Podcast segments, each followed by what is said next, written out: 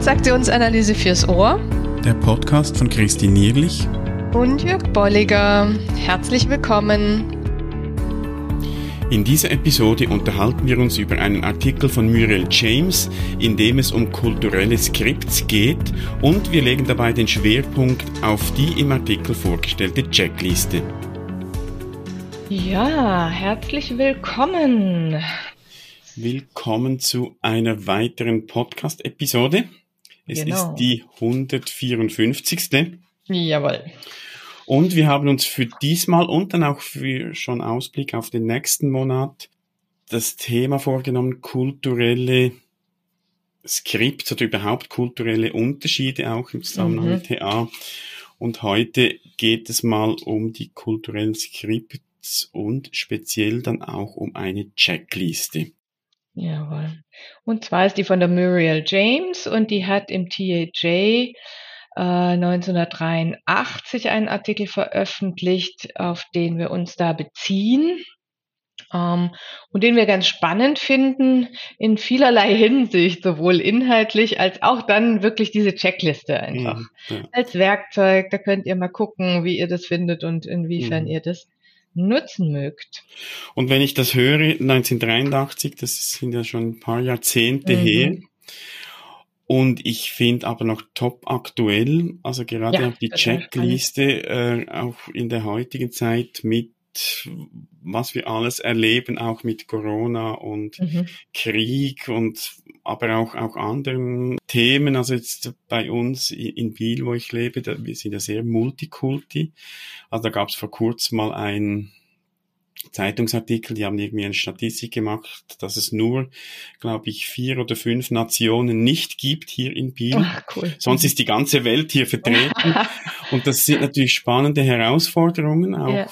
immer auch so die Diskussion, was ist schwierig, aber was sind auch Chancen von, von solchen Themen. Ja, genau. Und da finde ich also der, die, dieser Artikel aus 1983 sehr mhm. aktuell immer noch ja, oder, oder mehr denn je sogar. Ja. Mhm, ja. Also ganz spannend, genau, weil sie wirklich auch diese Dinge aufgreift. Und dann sind wir vielleicht schon so mit in dem ersten Thema, denn was unterscheidet sie? Sie unterscheidet zunächst mal ganz wichtig die äh, Geschichte, also äh, ne, Skripts basieren auf Geschichte oder Geschichten und auf Events. Mhm. Und da macht sie einen großen Unterschied oder, oder hebt es nochmal so hervor weil sie einerseits ne, so sagt, die Geschichte ist immer ein, ein Narrativ, eine Interpretation. Ähm, aber und dann gibt es nochmal etwas auf, auf Basis dieser historischen Events. Und die mhm. können historisch in einer Familie sein. Und da können zwei Kinder ein Event unterschiedlich erlebt haben. Aber sie sind natürlich auch große Events, wie du sie jetzt genannt hast, ja, mhm. Kriege, ähm, was weiß ich, da, da äh, äh bricht ein Staudamm oder, oder. Das wird natürlich auch nochmal viel stärker in Skript und nicht nur von einem selbst mhm. sozusagen übernommen, sondern es wird ja vielfach von verschiedensten Personen interpretiert. Ja, ja und ich, ich fand es schon auch interessant, mal drüber nachzudenken. Sie schreibt auch, der Begriff Geschichte ist eben so zweideutig. Wir wissen mhm. nicht, sprechen wir von dem, was tatsächlich mhm. sich ereignet hat, mhm. oder von dem, was ich darüber erzähle. Beides ist ja. ist der Begriff Geschichte und darum Events oder mhm. sagen die, die Ereignisse. Was ist geschehen und das wiederum wird auch unterschiedlich interpretiert, genau. je nach Brille, die ich trage. Und da sind ja. wir dann bei, bei den individuellen Skripts natürlich und aber auch bei den kulturellen ja. Skripts. Genau. Ja, und das finde ich total spannend, weil sie da nämlich auch, und das ist, was du sagst, auf heute bezogen nochmal, hm, wer hat denn die Geschichte geschrieben? Das benennt sie ja auch nochmal. Ja, bezogen auf diese Idee von, es sind meist Männer gewesen, es ist meist ne, eine, eine vorherrschende äh, Kultur gewesen, die sowas beschrieben oder geschrieben hat in Geschichtsbüchern etc. etc. Und auch nochmal bei den Events, ne, inwiefern wird es heutzutage durch Medien etc. auch ganz stark geprägt, gebildet, uminterpretiert. Mhm. Ja. Genau. Also das ist sozusagen die ein bisschen die Hinleitung und dann gibt es noch so, so diese Idee oder dieses Zitat von ihr auch zu den, was ist denn überhaupt ein kulturelles mhm. Skript? Mhm. Ja. Da schreibt sie, also jetzt von uns übersetzt, ähm, kulturelle Skripts werden definiert als die akzeptierten und erwarteten dramatischen Muster, die innerhalb einer bestimmten Gesellschaft auftreten. Mhm. Sie werden durch die gesprochenen und unausgesprochenen Annahmen bestimmt, an die die Mehrheit der Menschen innerhalb der Gruppe glaubt. Mhm. Und Gruppe ist jetzt hier auch echt nochmal spannend, weil das ist jetzt nachher dann relevant. In, ähm, also ne, ich kann an Kultur oder Gruppe auch meinen als äh, ähm, ein, ein Deutschland oder also eine mhm. Nation. Mhm. Sie sagt aber auch interessant ist zu gucken, ne, inwiefern ist eine äh, Kultur, ähm, auch die Partei, die Familie, die religiöse Gruppe, die äh, Freundes, der Fre mhm. Freundeskreis, also solche Dinge da auch nochmal anzugucken. Mhm, ja. Was sind da die dramatischen Muster, die mhm. erwartet werden? Und da spricht sie dann auch von subkulturellen Skripts, die mhm. dann eben definiert sind durch Geografie, Sprache, Religion, Alter, Geschlecht, Rasse, ethnische Zugehörigkeit oder sonst irgendwie so Kategorien, die natürlich dann, und da wird es ja dann teilweise auch, auch anspruchsvoll, also wenn ich jetzt ein, ein Familienskript habe als Subkultur und ich lebe in einer Nation, mhm. wo das nicht übereinstimmt, da mhm. entstehen dann äh, oder ja, da gibt's dann die Herausforderung, pass, mhm. wo passe ich mich an, wo bleibe mhm. ich bei dem, mhm. was zu meiner Kultur oder zu meinem Skript gehört. Mhm. Das sind dann die Herausforderungen, die sich da ergeben können. Genau. Und da gehen wir jetzt nicht mehr im Detail ein, aber es ist sozusagen die Überschrift, dass sie da sagt, also sie benennt es so, dass es da Konflikte zwischen den Ich-Zuständen gibt und ähm, ne, wir, wir, wir leiten es jetzt sozusagen mhm. über, es gibt äh, Konflikte zwischen den inneren Kulturen, zu denen ich mich zugehörig fühle mhm. und damit entstehen für mich mhm. Dilemmata oder, oder äh, Konflikte. Um, ähm, und das wird deutlich, wenn wir jetzt zu dem, zu der Checkliste mal gehen, denn die ist wie so eine Matrix aufgebaut. Mhm. Und da erkennt ihr dann, äh, seht ihr in den Show Notes, wenn ihr mal guckt, zunächst wird oben mal definiert, das, was du gerade gesagt hast. Das heißt, ich muss überhaupt mal für mich definieren, das ist meine dominierende nationale Kultur. Also zu welcher nationalen Kultur fühle ich mich zugehörig? Und wenn das, äh, wenn ich zwar in Deutschland lebe, aber mich zugehörig fühle zu meiner, was weiß ich, italienischen, kroatischen äh, Herkunft, weil auch in, in meiner Familie noch so gesprochen wird, Rituale etc. da dominieren, dann, wie gesagt, geht es darum, diese Kultur auszuwählen. Dann als zweites die Familienkultur als mit in dieses Raster zu nehmen und dann sich zwei Subkulturen auszusuchen, die mich stark beeinflussen. Also es geht immer wieder drum zu überprüfen, das Skript ist nicht was, was ich allein kreiere und vor allen Dingen nicht das kulturelle Skript, sondern da zu gucken, welche Subkultur beeinflusst mich denn so mit am meisten, begleitet mich am meisten. Und es kann eben ein Freundeskreis sein, das kann aber auch ein Kollegenkreis sein. Vielleicht mhm. ist der sehr stark, sehr stabil. Dann könnte das auch eine Subkultur sein, die ihr hier nutzt oder eintragt, wenn ihr es selber nutzt. Genau, und das, da kann man wirklich dann sehr ähm, individuell schauen, gibt, mhm. wo, wo fühle ich mich auch zugehörig, ja. so, soziale Gruppen, ethnisch, geografisch, beruflich mhm. vielleicht, also bin genau. ich da irgendwo noch zugehörig, religiös, also je nachdem. Genau. Ja, und jetzt ist es, also ich, ich, ich äh, würde mal den, den Begriff Checkliste vielleicht auch verändern. Jetzt ist es wie so eine Art Fragebogen. Mhm. Also Ihr kennt das möglicherweise alle von, von Skriptseminaren oder die, die es noch nicht kennen. Ja, das könnte so eine Idee sein, wie, wie ich äh, dem Skript auf den den Grund komme und, und da so, ein, so, ein, so mir mal Gedanken drüber mache. Das heißt, hier geht es um Fragen jetzt, die äh, in dieser Matrix weiter die, die zweite Linie vervollständigen, nämlich dass wir uns mal bewusst werden, solche Dinge wie Stärken, Schwächen dieser Kultur. Und da geht schon los, ne, der jeweiligen Kulturen. Vielleicht fallen mir da schon Konflikte oder Widersprüche auf. Mhm. Und das ist ja ganz interessant. Und was daraus zu finden, was mache ich denn dann mhm. oft aus oder mit diesen Widersprüchen? Ja?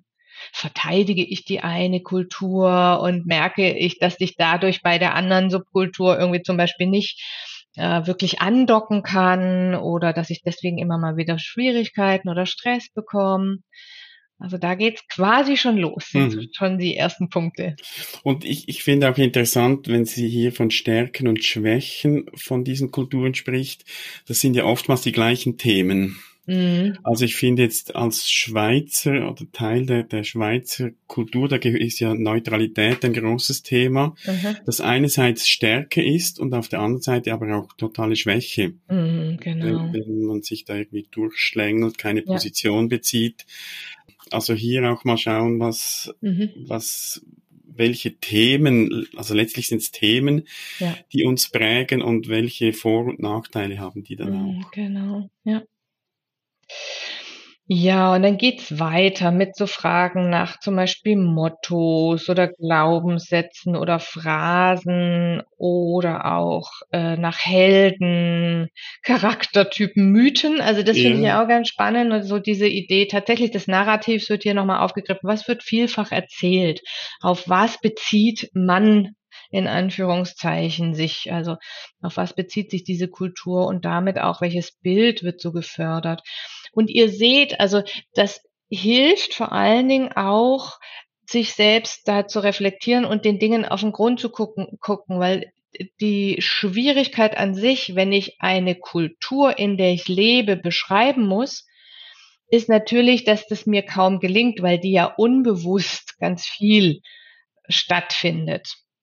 Das heißt, eigentlich ist es kaum möglich, eine Kultur, in der ich lebe, 100 Prozent zu beschreiben. Es brauche ich immer dieses Außen. Und das hat Jörg gerade auch schon schön gesagt. Ja, das heißt, es gibt ja dann oft auch so eine Rückmeldung über Schweizer. Ja, und die kriegt mhm. man dann mit. Und mhm. also dieses auch mit oder ein Image, ja, von, von einer Kultur, da so mit in, äh, reinzunehmen ins Gedenken oder ins Bedenken, wenn ich jetzt diese Themen für mich durch, durchdenke und, und mal angucke, dann mhm. hilft mir das. Ja. Und es könnte auch eine Idee sein, diese Checkliste oder diesen Fragebogen mal gemeinsam zu bearbeiten mit Leuten aus unterschiedlichen Kulturen. Mhm. Mal, ja. mal schauen, ja, wie, wie erleben wir die mhm. andere Kultur und welches Bild haben wir? Das heißt, dann hätte ich nur eine, ne, in der Matrix hätte ich eigentlich dann nur eine Spalte, äh, sozusagen nach, nach horizontal. Und vertikal hätte ich die ganzen anderen Fragen. Mhm. Ja, mhm. spannend. Ja, dann geht's um Fehler. Das finde ich ganz äh, spannend. So, was, was, was wird getan, wenn Fehler passieren? Wie geht man damit um? Ähm, wie, wie, wie ähm, reagiert man oder die Kultur darauf? Und hier auch die Unterscheidung finde ich auch noch spannend, die sie macht. Wie fühlen sich die Menschen, wenn mhm. etwas schief läuft und wie, mhm. wie verhalten sie sich, wenn etwas schief genau. läuft? Also ja, das Fühlen und Verhalten auch noch zu ja. unterscheiden. Ja, da kommt kein Denken dann, könnte man noch ergänzen. Mhm. Und was wird daraus dann gemacht, sozusagen? Ja, oder? Ja, und dann halt so Skriptthemen. Dann das ist, finde ich, nochmal ganz interessant, äh, inwiefern, das ist sehr persönlich, du die Kultur jeweils als konstruktiv, destruktiv oder going nowhere, also nach, nach nirgends strebend mhm. ansiehst, finde ich, also auch das finde ich wirklich schwierig. Ne? Da, da finde ich, wird es ganz schwierig zu sagen, kann ich das echt, echt wirklich formulieren? Aber es ist eine Anregung. Ich, ich finde es auch ein bisschen pauschal hier. Mm, also genau. quasi die ganze Kultur, es kommt später dann nochmals eine Frage, welche Aspekte Ihres Skripts werden Sie am ehesten nutzen und vielleicht könnte man ja. diese Formulierung hier auch noch mit mm. reinbringen. Welche Aspekte erlebe ich als konstruktiv, welche als destruktiv und welche mm, ja. sind, äh, führen mich nirgendwo hin, ja, genau. anstatt hier gerade alles in einen Topf zu schmeißen. Mm, ja könnten wir in den Show Notes dann gleich für uns so anpassen von der Formulierung. Genau. Ja, und genau, das heißt, wir sind jetzt sozusagen, das ist so die, ähm, ich sage jetzt mal drei Viertel des Fragebogens und jetzt kommen wir in dieses Viertel, wo wir das schon angedeutet haben, wo die Reflexion stattfindet darüber, was passiert denn hier eigentlich, wenn ich hier vier Säulen aufgemacht habe und miteinander verglichen habe. Äh, und damit kommen so Fragen wie, inwiefern stimmen die überein oder inwiefern sind die im Konflikt miteinander, die Kulturen? Aber auch sowas, ähm, welche Aspekte, wie du gerade gesagt hast, ne, nutzt du am ehesten oder wie?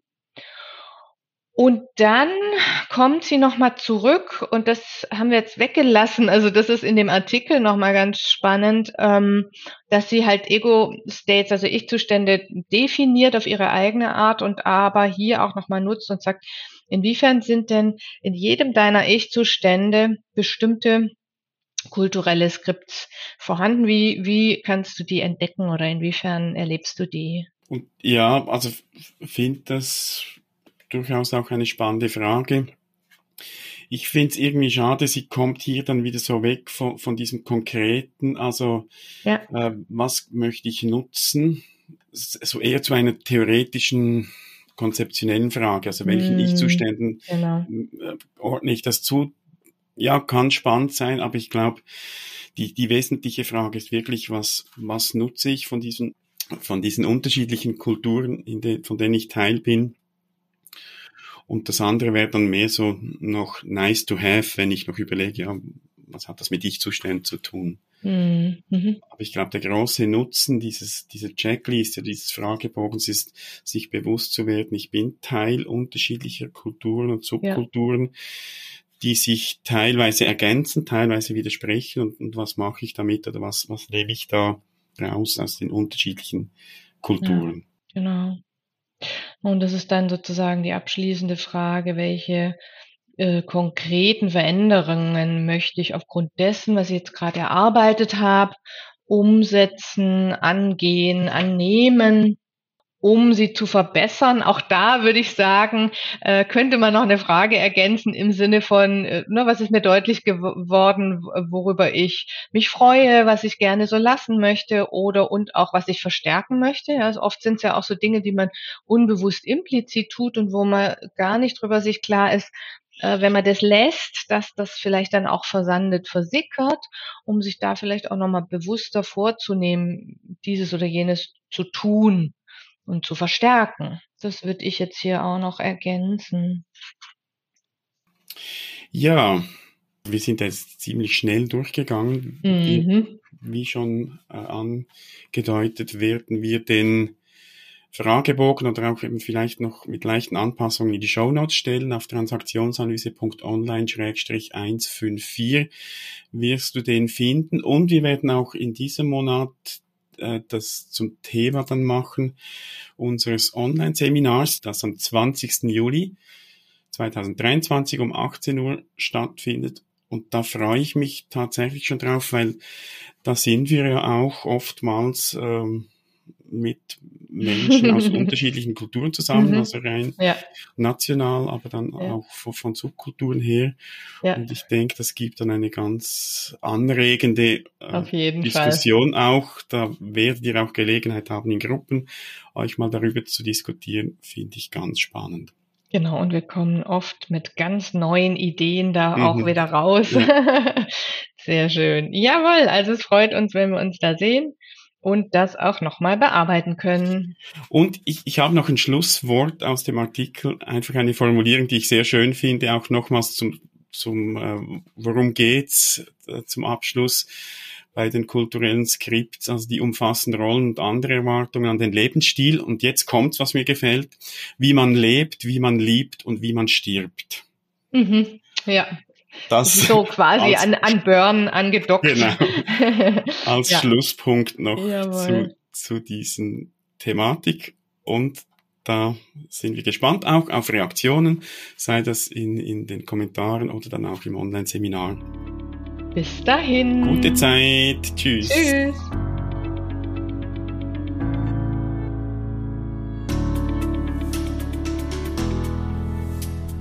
Herzlichen Dank fürs Zuhören. Falls du dich weiter mit diesem oder anderen Themen der Transaktionsanalyse beschäftigen und tiefer darin eintauchen möchtest, findest du auf unserer Webseite transaktionsanalyse.online verschiedene Möglichkeiten, wie du das tun kannst. Und wir freuen uns auch, wenn du uns und unseren Podcast weiterempfiehlst. Vielen Dank auch dafür.